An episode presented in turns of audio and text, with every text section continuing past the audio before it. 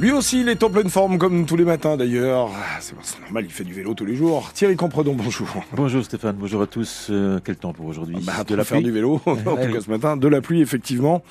Euh, des pluies qui vont quand même cesser euh, dans, dans l'après-midi. Retour d'un temps sec. Je vous en dirai un petit peu plus tout à l'heure. Les températures en ce moment, 6 à 8 degrés. Une affaire douloureuse hier au tribunal de Belfort. Sept ans après les faits, un homme était condamné à un an de prison ferme et 10 000 euros d'amende. À l'époque, il vendait des voitures d'occasion en falsifiant les contrôles techniques des véhicules. Un marché juteux, mais qui a tourné au drame avec un grave accident dont ont été victimes trois jeunes filles, Louis Joyeux. À la barre, trois jeunes filles viennent témoigner. Elles décrivent flashbacks, cauchemars incessants et toujours la même scène. Juillet 2017, Camille perd le contrôle de sa voiture et percute un arbre. Elle s'en sort avec de légères blessures, mais le bilan est plus grave pour ses amies passagères. La rate perforée pour l'une, une vertèbre fracturée pour l'autre, qui évite de peu la paraplégie. Elles auraient pu mourir et tout ça pour 500 euros de plus-value, s'indigne la procureure car lors de l'accident, l'airbag de la voiture ne s'est pas déclenché. L'enquête remonte au revendeur. Cette Clio était en fait bonne pour la casse. Les gendarmes vont découvrir qu'il avait ses petites habitudes dans un centre de contrôle technique de Belfort. Pour 60 euros, il repartait avec des procès-verbaux falsifiés. Tête baissée, le prévenu finit par exprimer des remords.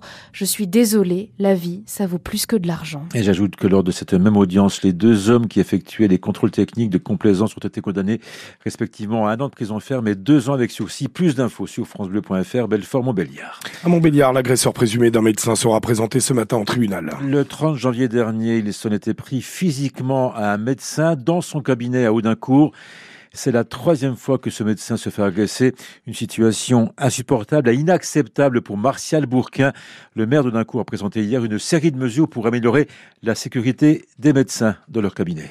Nous, ce qu'on propose, on met un système de vidéosurveillance, mais on va ajouter un système de boutons. Le médecin qui se sent en danger, si on a quelqu'un qui est agressif et tout ça, appuie sur ce bouton il serait en relation avec une agence de sécurité, mais aussi avec la police. Ça arrive à notre centre médical et à la maison médicale de santé qui est juste en face, qui reçoit 8000 patients an. Les caméras qu'on mettrait en place seraient sur notre réseau de caméras qui est local, mais aussi qui est à Besançon. Il faut qu'ils se sentent protégés. Et la dernière chose, plus les sanctions pécuniaires, mais aussi euh, des incarcérations parfois, soient telles qu'à un moment donné, on se dise, on ne peut pas s'amuser à ça. Martial Bourquin, le maire de Duncourt. Alors, comment faire pour lutter contre les agressions que subissent de plus en plus les professionnels de santé?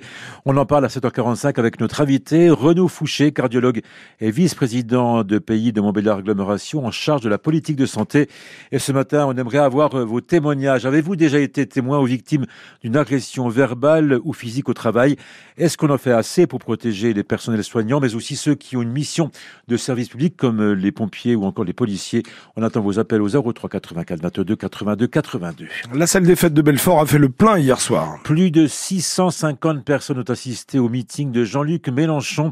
Pendant plus d'une heure et demie, le leader de la France insoumise a évoqué la guerre à Gaza, la guerre en Ukraine, le climat, la malbouffe ou encore la révolte paysanne. Vous l'entendrez tout à l'heure dans le journal de 7h30. Le monde paysan, justement, avec la visite surprise d'Emmanuel Macron dans le Doubs, qui continue de susciter des réactions, Thierry. Oui, avant-hier, mardi, le chef de l'État euh, s'est rendu en catimini dans un bar tabac à Roulant, c'est près de Baume-les-Dames puis à la ferme d'Arnaud Gaillot, le président national des jeunes agriculteurs, situé dans le village voisin de Bouclan. Une visite à laquelle la Confédération paysanne n'était pas associée. Et pourtant, le syndicat, qui n'est pas satisfait hein, des dernières euh, annonces pour le monde agricole, avait une liste de revendications à soumettre au président. Laurence Lyonnais, la porte-parole de la Confédération paysanne. Nous, on aurait aimé lui dire que l'agriculture est l'activité essentielle pour assurer la souveraineté alimentaire, pour nourrir les gens, et qu'à ce titre, elle doit être euh, placée dans les priorités nationales et européennes, mais que la placer dans les priorités, ça veut dire aussi la mettre en cohérence avec les objectifs euh, bas carbone, avec les objectifs euh, de transition agroécologique. Mais il faut réformer profondément la PAC. Le plan stratégique national pour l'agriculture n'est pas à la hauteur. La loi d'orientation agricole qui est en cours de, discussion non plus. Et autre colère, celle des profs qui ne faiblit pas.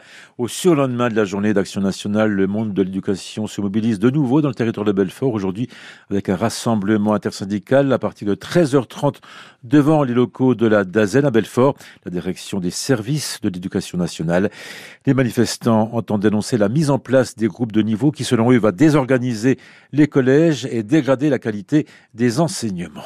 Ici matin, il est 7h06. Si vous êtes supporter du FCSM, mettez votre agenda à jour. Les Jeunes Bleus sont attendus le mardi 27 février prochain pour un match en retard de championnat à Orléans à 19h30. Conséquence, la rencontre suivante sur le terrain de Rouen est décalée au samedi 2 mars, toujours à 19h30.